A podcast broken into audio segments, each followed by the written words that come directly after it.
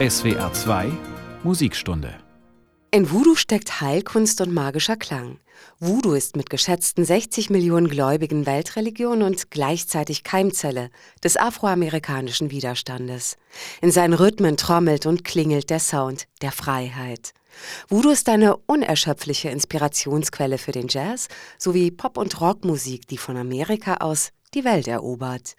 Herzlich willkommen zu Voodoo oder die klingenden Geister Afrikas mit Jane Höck.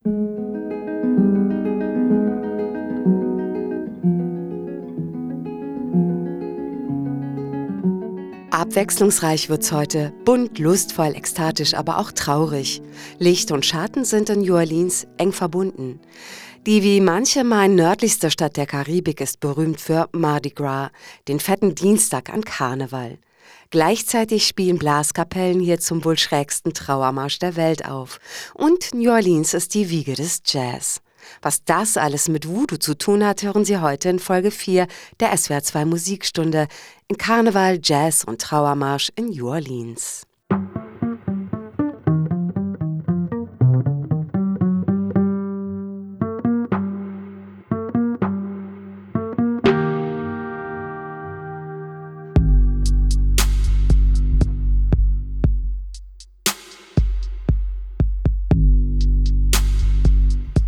Sizzle from New Orleans, Louisiana, and I'm the king of bounce. Welcome to New Orleans, the place of party, music,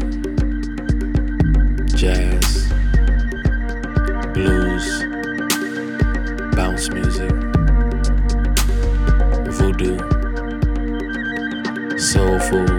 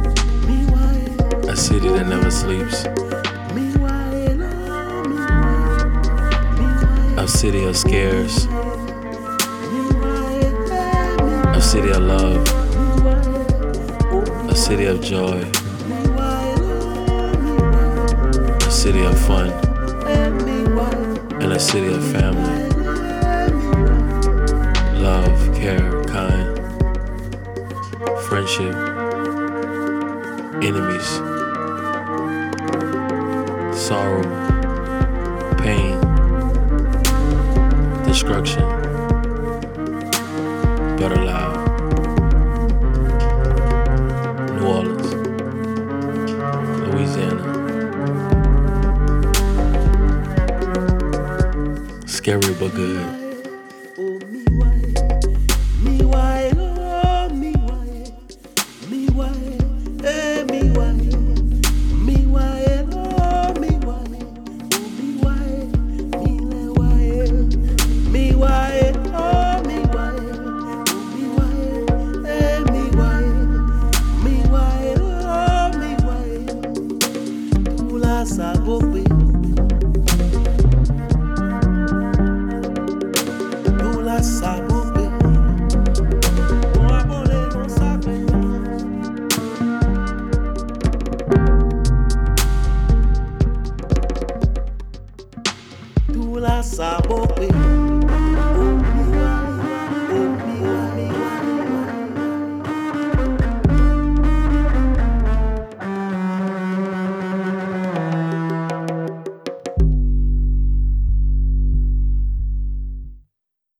Willkommen in New Orleans, sagt das Künstlerkollektiv Nola's Calling.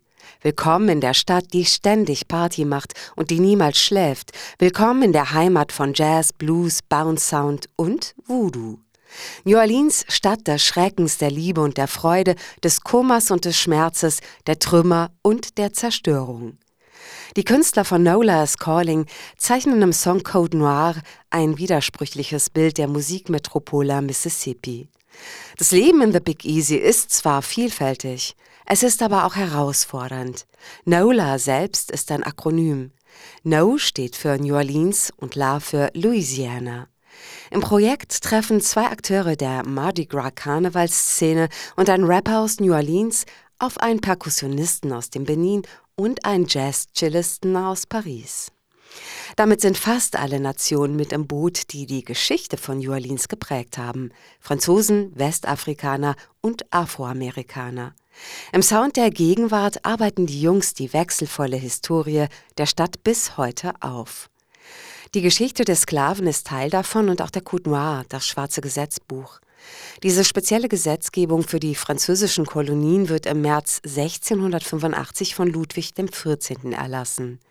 Den Siedlern werden im Umgang mit den afrikanischen Sklaven Dinge erlaubt, die im Mutterland Frankreich undenkbar wären. Der Code Noir bleibt knapp 200 Jahre lang in Kraft, also auch dann noch, als die Sklaverei schon abgeschafft ist. Da die französische Kolonialzeit die Stadt New Orleans auf so vielfältige Weise geprägt hat, möchte ich hier in der SWR 2 Musikstunde mit Ihnen zusammen in einen kleinen Ausschnitt dieses monströsen Textes hineinlauschen. Im Projekt von Jordi Saval spricht in französischer Sprache Bakary Songaré, es spielen Drissel Malumi, Oud und Balake Sissoko, Kora.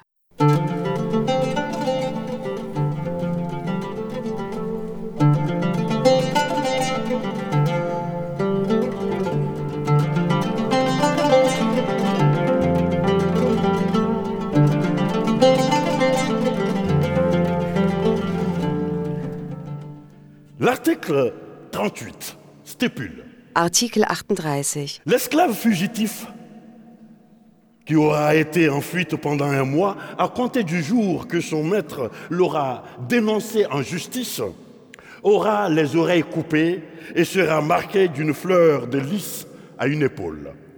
Einem flüchtigen Sklaven werden nach einmonatiger Abwesenheit, zählbar ab dem Tag, an dem sein Herr der Justiz die Flucht angezeigt hat, die Ohren abgeschnitten und eine französische Lilie wird ihm auf der Schulter eingebrannt. S'il récidive une autre fois, pareillement du jour de la dénonciation, il aura le jarret coupé et il sera marqué d'une fleur de lys sur l'autre épaule. Bei Rückfälligkeit wird ihm nach einmonatiger Abwesenheit die Achillessehne durchtrennt und die andere Schulter mit einer französischen Lilie gebrandmarkt. Et la troisième fois, il sera puni de mort. Beim dritten Mal erhält er die Todesstrafe. Der Code Noir beschäftigt die Künstler von Nolas Calling sehr. Denn die Sklaven haben diesem Kodex, der ihnen sämtliche Rechte als juristische Person abspricht und sie mit drakonischen Strafen bedroht, nichts entgegenzusetzen. Außer ihrer Musik und den Glauben an die Götter und Geister der Ahnen aus Westafrika. Und tatsächlich brennt unter dem Deckmäntelchen des Katholizismus und seiner vielen Heiligen das Feuer von Vodun bzw. Voodoo weiter.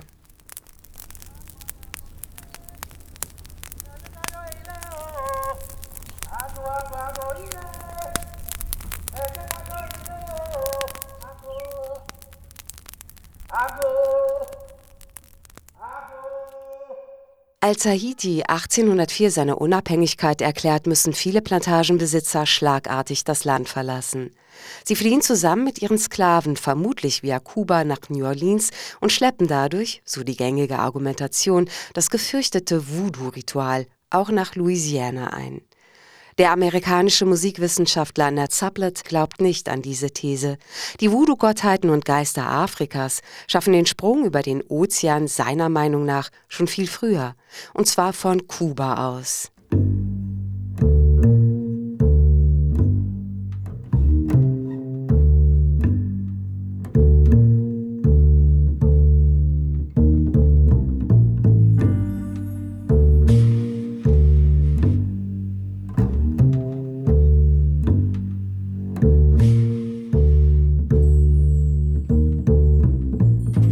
Paso las noches sin sueños, se me hacen tan largas, buscando un motivo que pueda sacarte de mi alma.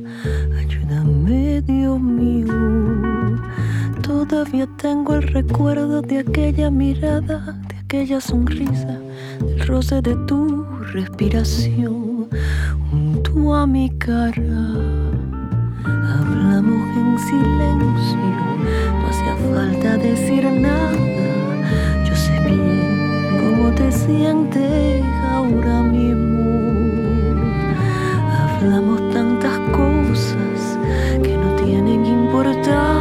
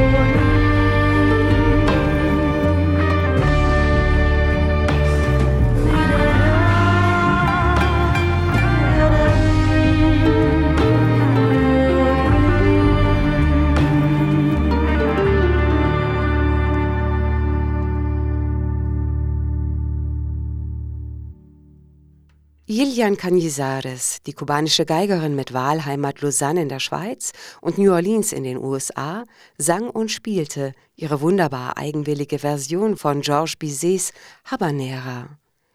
Von Kuba nach New Orleans ist es über den Golf von Mexiko ein Katzensprung. Von 1753 bis 1800 sind Louisiana und New Orleans Teil der spanischen Krone. Neben Waren- und Kulturtransfer gibt es sicher auch einen Austausch von Sklaven. Es ist also naheliegend, dass der Voodoo von Louisiana durch unterschiedliche Kulturen geformt wird. Kubas sanftem heiligen Kult Santeria folgt später in mehreren Wellen der politisch stark aufgeladene Voodoo-Kult Haitis. Tänze, Rituale und Geister aus dem Kongo sind in letzterem schon längst integriert. Um 1800 fällt Louisiana an die Franzosen zurück. Die verkaufen ihre Überseeregion aber schon 1803 an die USA. Für New Orleans steht die Welt auf einmal Kopf. Gerade ist die Stadt im Mississippi-Delta mit direkter Anbindung zum Golf von Mexiko noch sowas wie der nördlichste Brückenkopf der Karibik und plötzlich ist die französisch-spanisch geprägte Metropole tiefster Süden der USA. Ein Exot noch dazu. New Orleans ist katholisch, der Rest der USA protestantisch. In New Orleans sprechen sie Französisch, Kreol und Spanisch, in den anderen Staaten Englisch. Noch etwas ist ganz und gar anders. Während im protestantischen Norden sonntags Grabesruhe herrscht und alles, bis auf die Kirche, geschlossen ist, wird in New Orleans Party gemacht. Theater und Bars sind geöffnet, ab 1859 natürlich auch die berühmte französische Oper.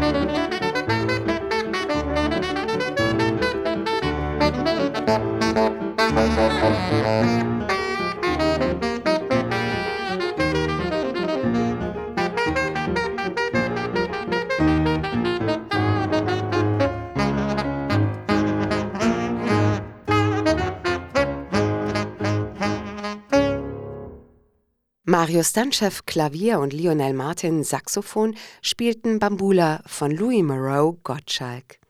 Bevor ich auf Gottschalk und seinen berühmten Bambula-Tanz eingehe, noch ein paar Worte zum Opernhaus von New Orleans.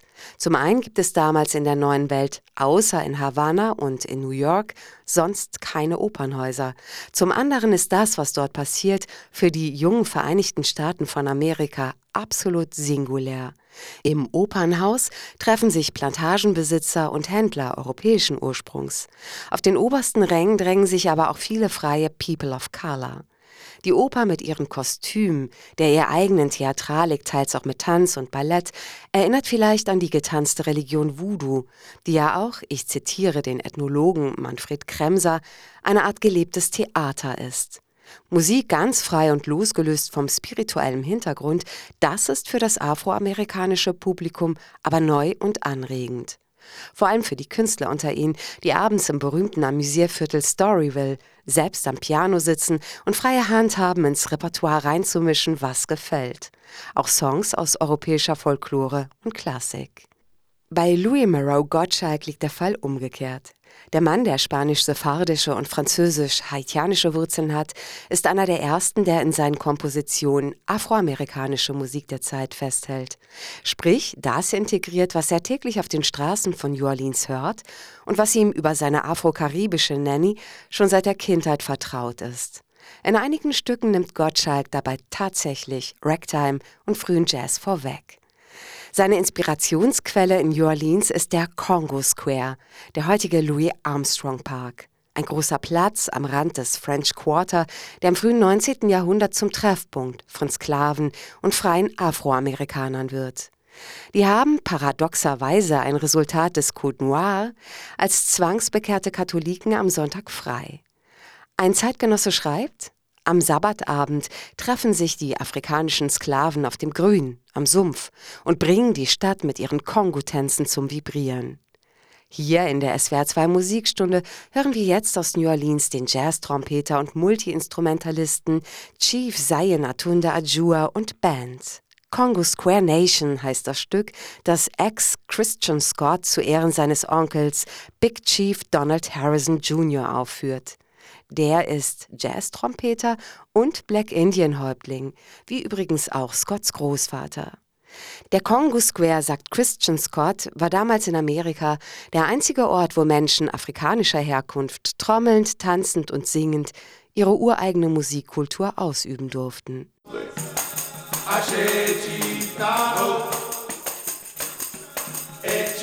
Chief Congo Square Nation. Ashe. Would not Chitano. Second of his name, y'all. Brave heart, mind, will, and skill. The side crown chieftain. Ruler Congo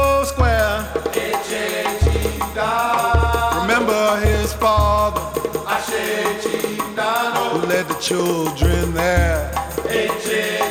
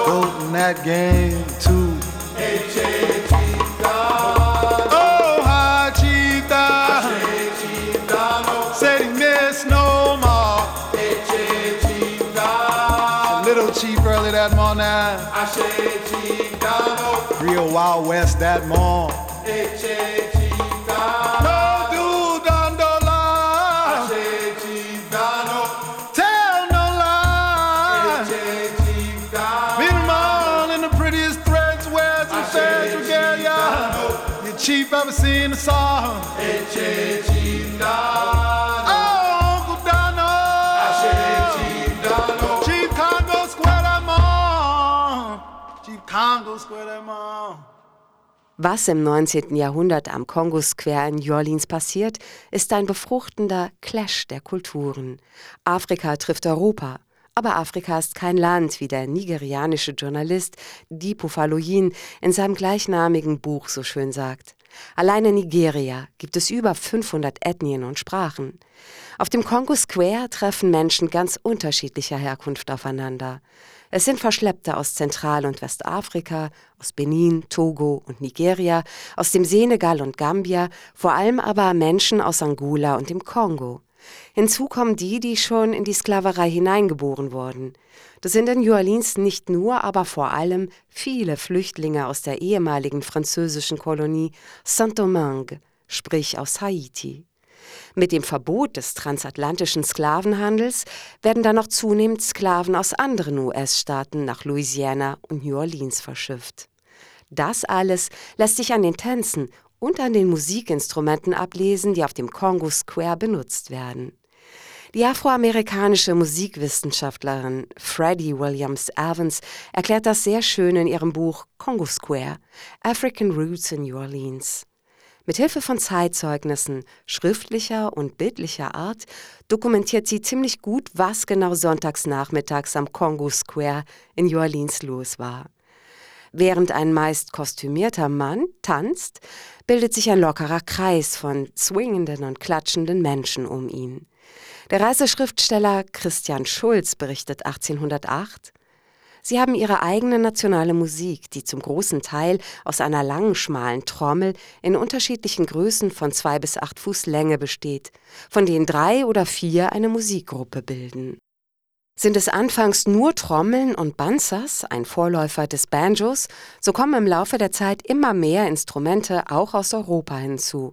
Schon 1834 berichtet James Creasy in Scenes in the South, Gruppen aus jeweils 50 und 100 Menschen sind in verschiedenen Bereichen des Platzes zu sehen, mit Banjos, Tomtoms, Violinen, Quijadas, Triangeln und anderen Instrumenten. Spannend sind auch Menschen, die den eigenen Körper als Trommel nutzen. Was sich Patent Juba nennt, lässt sich auch im Kongo nachweisen und heißt dort Suba, Klatschen. In Nordamerika greifen Versklavte auf diese Technik zurück, weil die Herren aus Angst vor Revolution durch die Voodoo-Trommel sämtliche Schlaginstrumente verbieten. Auch der Stepptanz hat hier seinen Ursprung und auch der wird am Congo Square getanzt. Eins der größten Missverständnisse ist sicher, dass Europäer in Tanz und Musik der Sklaven reine Unterhaltung und auch Spaßkultur sehen.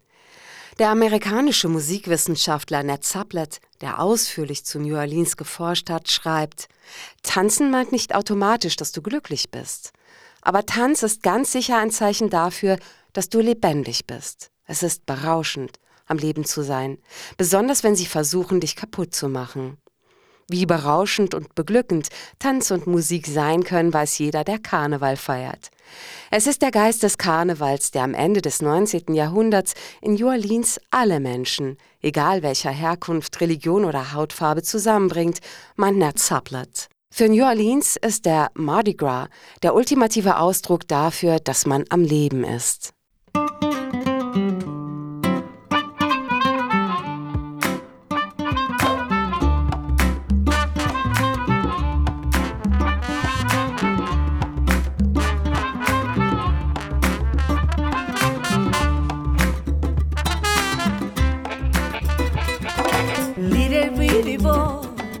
A heart of steel. Said you can't boogie now, but a sister show.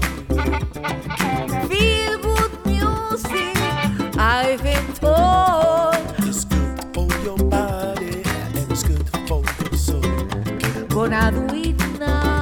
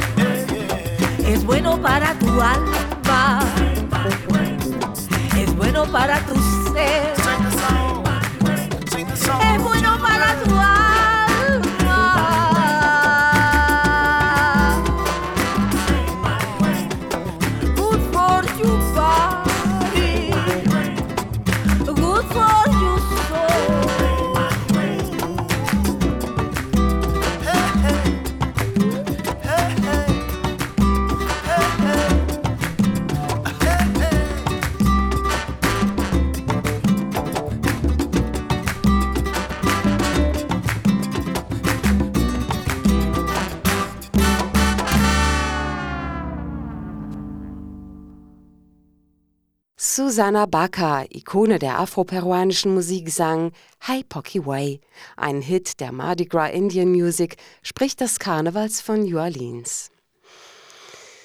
Die Mardi Gras Indians gehören zu den ungewöhnlichsten Gruppen der Karnevalsparaden.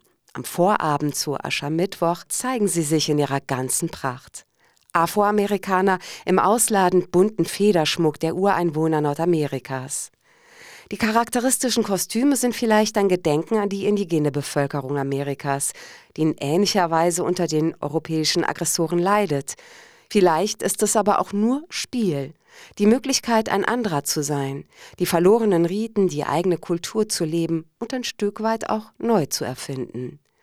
Wichtig dabei, es gibt ganz unterschiedliche Stämme. Jeder hat seinen eigenen Häuptling, den Big Chief. Untereinander sind sich die verschiedenen Stämme nicht immer einig. Es gibt Rivalität und auch schon mal Auseinandersetzungen. Ned Sublett ist sich sicher, dass der Ursprung der Black Indian Karnevalsbünde auf dem Congo Square zu suchen ist. Da sind ja auch unterschiedliche Akteure am Start. Die einen zelebrieren vielleicht einen Kongotanz, während die anderen sich nach Bambara-Art bewegen. Jeder Tänzer in seinem Zirkel und von seinen Leuten umrundet. Der Jazzmusiker und Big Chief Donald Harrison Jr.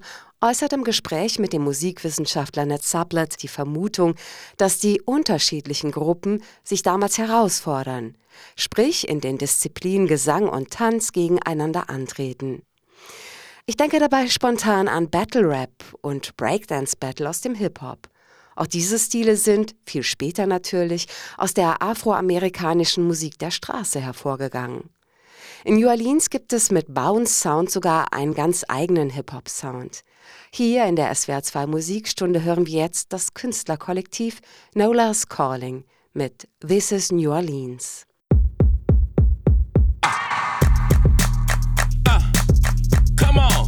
Nah. Everybody move around and get down. Booty bopping, rum shaking, love making.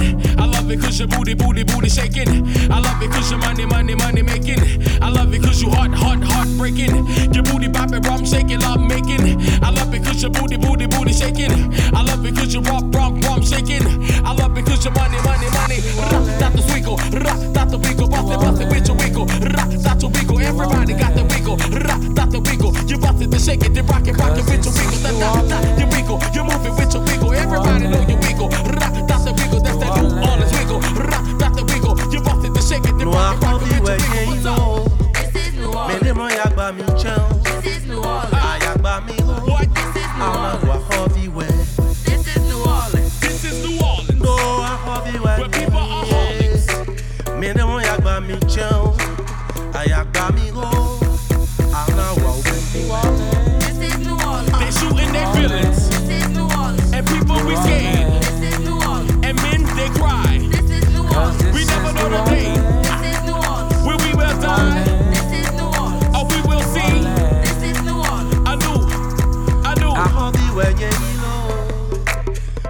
Roya by me chill. Roya by me oh, and I hungry when. This the city, not the city, bust the city, not the city. Everybody know the city, that uptown city, that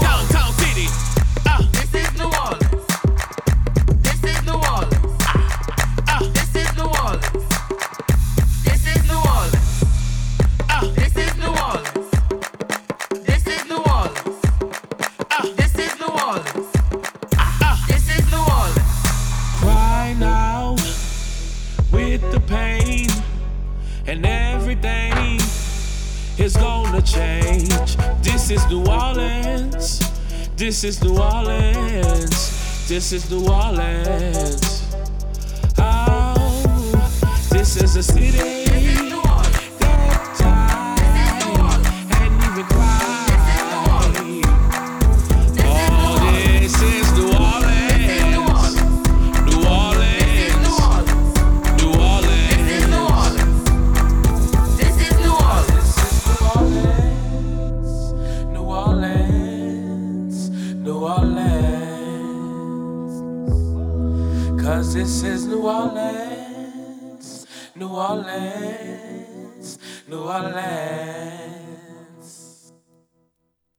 Zurück zum Congo Square, wo sich im 19. Jahrhundert für die Musik der Welt etwas Außergewöhnliches zusammenzubauen beginnt.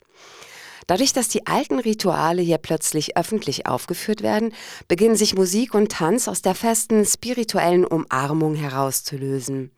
Was zur Anrufung der Götter gedacht ist, funktioniert auch als Musik und als Show, die sich vermarkten lässt.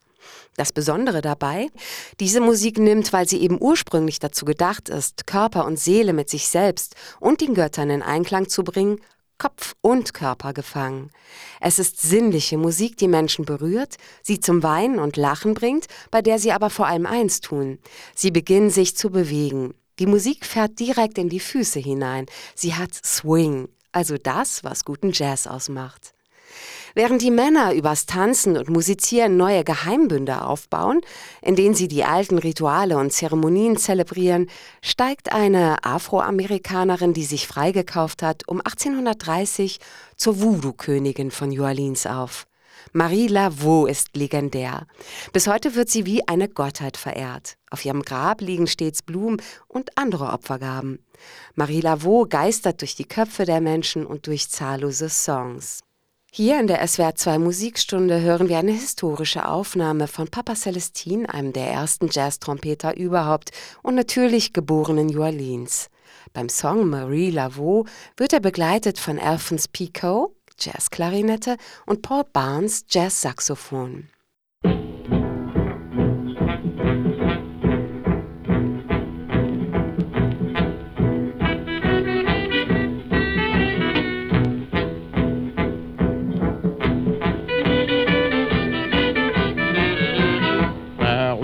Lived lady not long ago in New Orleans, Louisiana, named Marie Laveau. Believe it or not, strange as it seems, she made a fortune selling voodoo and interpreting. She was known throughout the nation as the voodoo queen. Folks come to her for miles and miles around. She showed them how to put that voodoo down. To the voodoo lady they would go, rich, educated, ignorant and poor. She snapped her fingers and shake her head, then tell them about the lovers living or dead.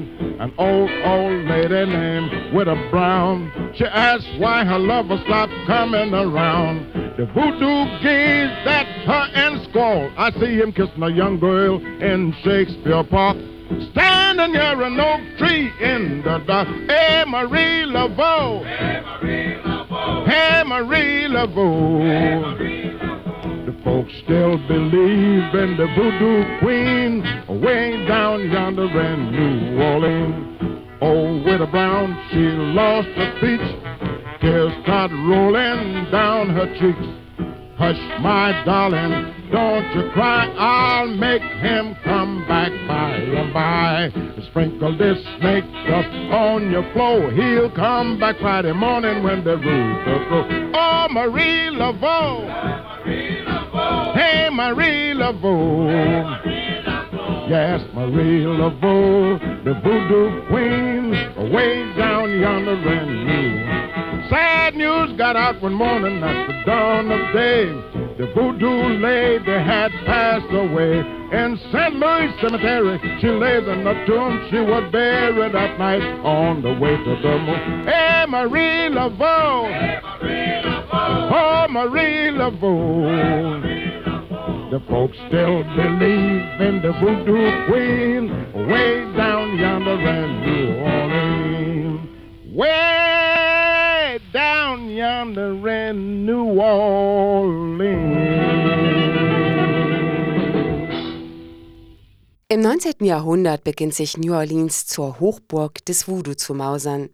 Die afroamerikanische Musikwissenschaftlerin Freddie Williams Evans hat in einem Vortrag in Berlin mal schön erklärt, wie um Congo Square herum, parallel zum modernen Festival, ein Markt entsteht mit allem, was die Besucher brauchen. Für die versklavten Frauen und freien Afroamerikaner, die am Sonntag ja auch frei haben, ist das eine gute Möglichkeit, sich etwas dazu zu verdienen. Mit Snacks und Drinks, aber sicher auch mit Voodoo-Merchandise, wie es heute noch überall in New Orleans zu finden ist. Das ist allerdings kein Voodoo mehr, sondern schon Hoodoo, so Andreas Gößling im Buch Voodoo, Götter, Zauber, Rituale. Er schreibt, Hoodoo ist keine Religion mit Göttern und Kosmogonie, sondern eine lose Sammlung von Praktiken und Rezepturen, die hauptsächlich magischer Manipulation von Menschen und Dingen dienen. Aber genau dafür gibt es einen Markt, sowohl unter Afroamerikanern als auch unter Menschen europäischer Herkunft. Marie Laveau erkennt offenbar als eine der ersten das Potenzial von Voodoo. So verkauft sie unter anderem am Congo Square Grigri, Amulette, die Glück bringen und vor dem Bösen schützen sollen, oder die Mojos, Säckchen mit Kräuteringredienzien, die ebenfalls gegen Verhexung und Unheil schützen sollen. Marie Laveau praktiziert als Wahrsagerin und Heilerin, führt angeblich auch einen Exorzismus durch und soll sogar ihren eigenen Schlangentanz haben. Ob sie wirklich eine Mambo, also eine echte Voodoo-Priesterin ist oder doch eher eine Hoodoo-Königin, das ist heute vermutlich kaum noch zu klären. Als sie 1881 stirbt, ist sie längst eine Legende, deren Ruf bis heute nachhallt. Selbst in einen Song des deutsch-amerikanischen Rappers Casper verirrt sie sich. Die Idee zu Das bisschen Regen kommt Casper bei einem Besuch in New Orleans. Darin verarbeitet der Rapper die verheerenden Folgen des Hurricanes Katrina und auch abstruse Reaktionen. Mit dem Wirbelsturm habe Gott am Sündenbabel und der Voodoo-Hochburg New Orleans ein Exempel statuiert, reden sich die fundamentalen Prediger Nordamerikas um Kopf und Kragen.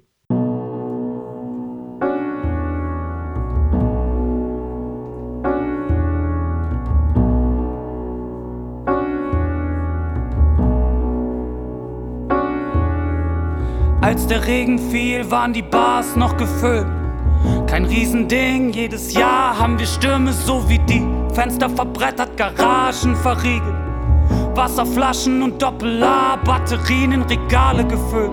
Dosen Fraß vom Supermarkt im Wagen getürmt. Schau die Nachrichten gar nicht an, da wird Panik geschürt. Wegen dem bisschen Regen fahren wir gar nirgends hin. Das bisschen Regen das bisschen Regen, das bisschen Regen, das bisschen Regen. Das bisschen Regen wurde ein Fluss, als der Damm brach. Die Winde fegten, der Gestank kam, als die Luft knapp war. Wasser bis zum Hals stand. Die letzte Rettung, das Dach der Nachbarn war. Wir lauschten im Radio.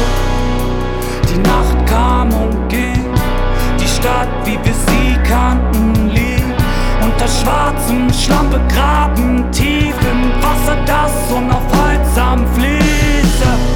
Raben in den Trauerweiden, thronen über dem Strom aus Mauerteilen und treiben in grau-weißen Körpern am Baumzweigen am Tag, wo die Musik schwieg, Sirenen in Dauerschleife. Hubschrauber kam, aber nicht zur Rettung, sondern für Zuschauerzahlen. Der Spendensondersendungen so näher ran. Marie Laveau, was haben wir dir nur getan? Das bisschen Regen.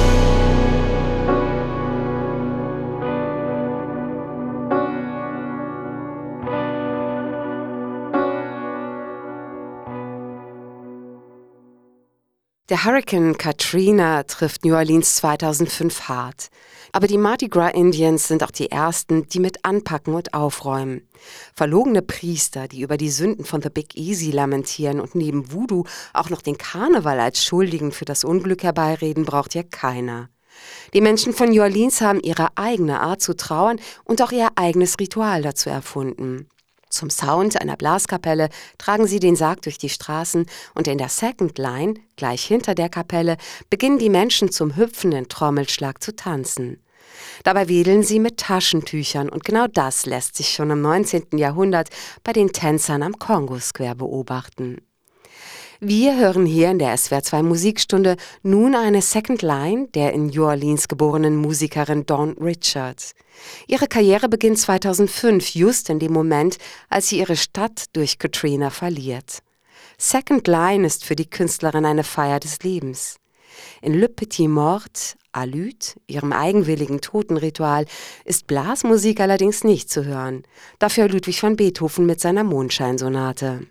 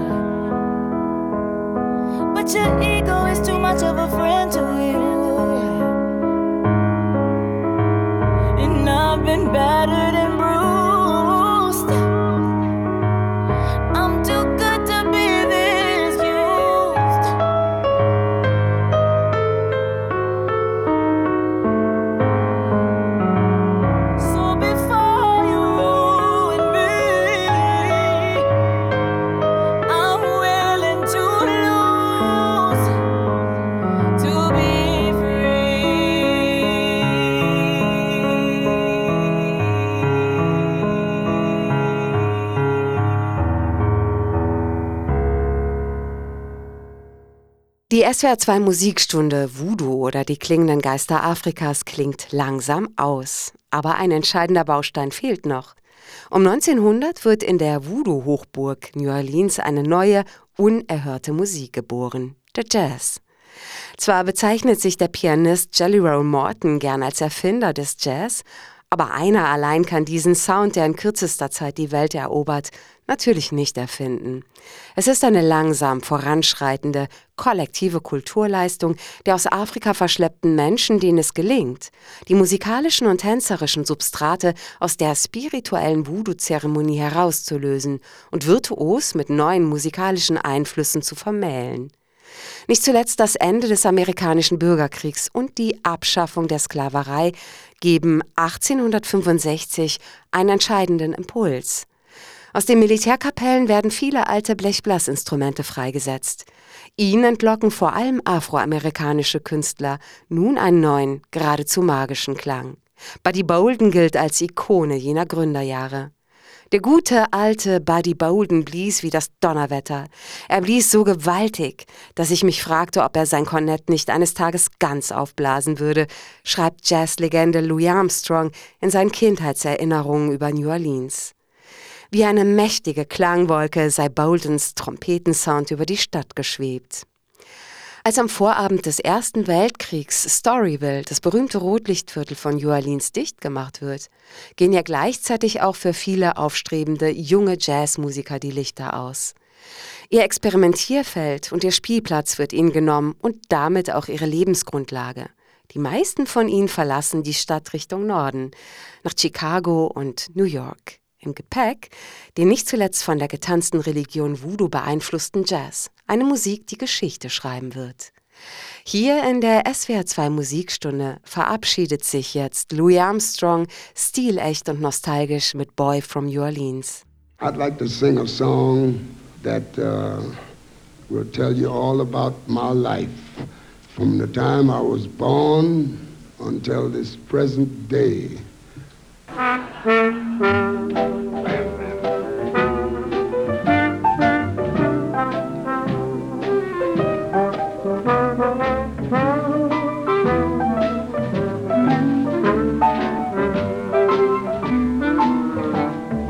I was born long ago, July the 4th, 1900. It was back a town in Jane Alley. A boy from New Orleans. When I was only five or so. Rampart Street, I would go. That's when I heard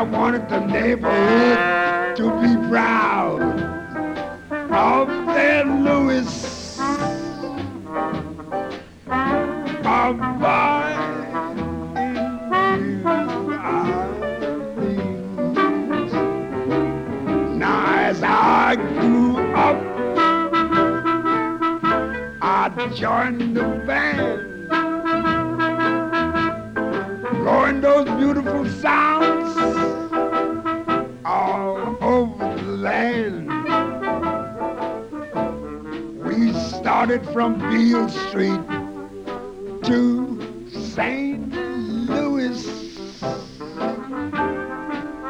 blowing jazz from New Orleans.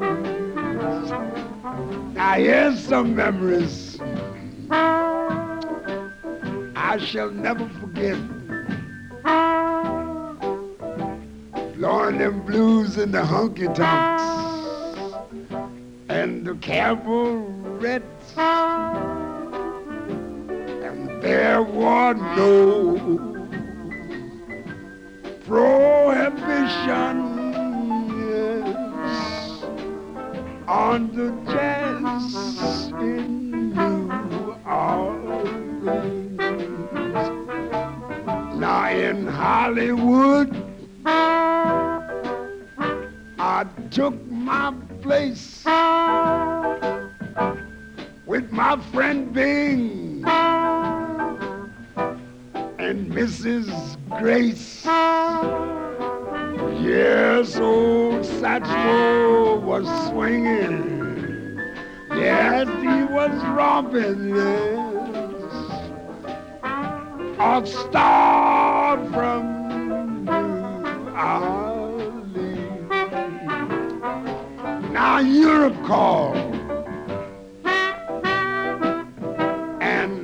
off I went blowing jazz all over the continent. That's when they named me Jazz Ambassador. A vibrant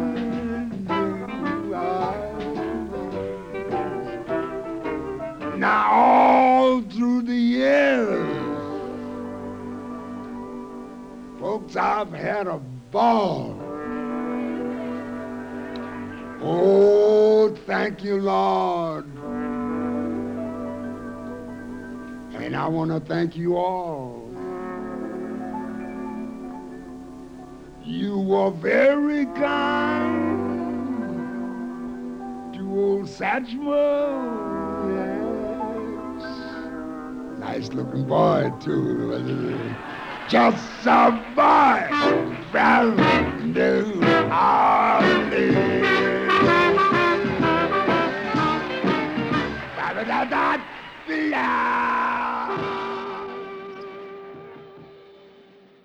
Liebe Freunde der SWR2 Musikstunde, das war's. Louis Armstrong hat den Rausschmeißer gemacht zu Karneval, Jazz und Trauermarsch in New Orleans. Morgen geht's schaurig schön weiter mit der fünften und letzten Folge von Hollywood zu Voodoo Hop. Mein Name ist Jane Höck. Ich bedanke mich fürs Zuhören und gern bis morgen, wenn Sie mögen.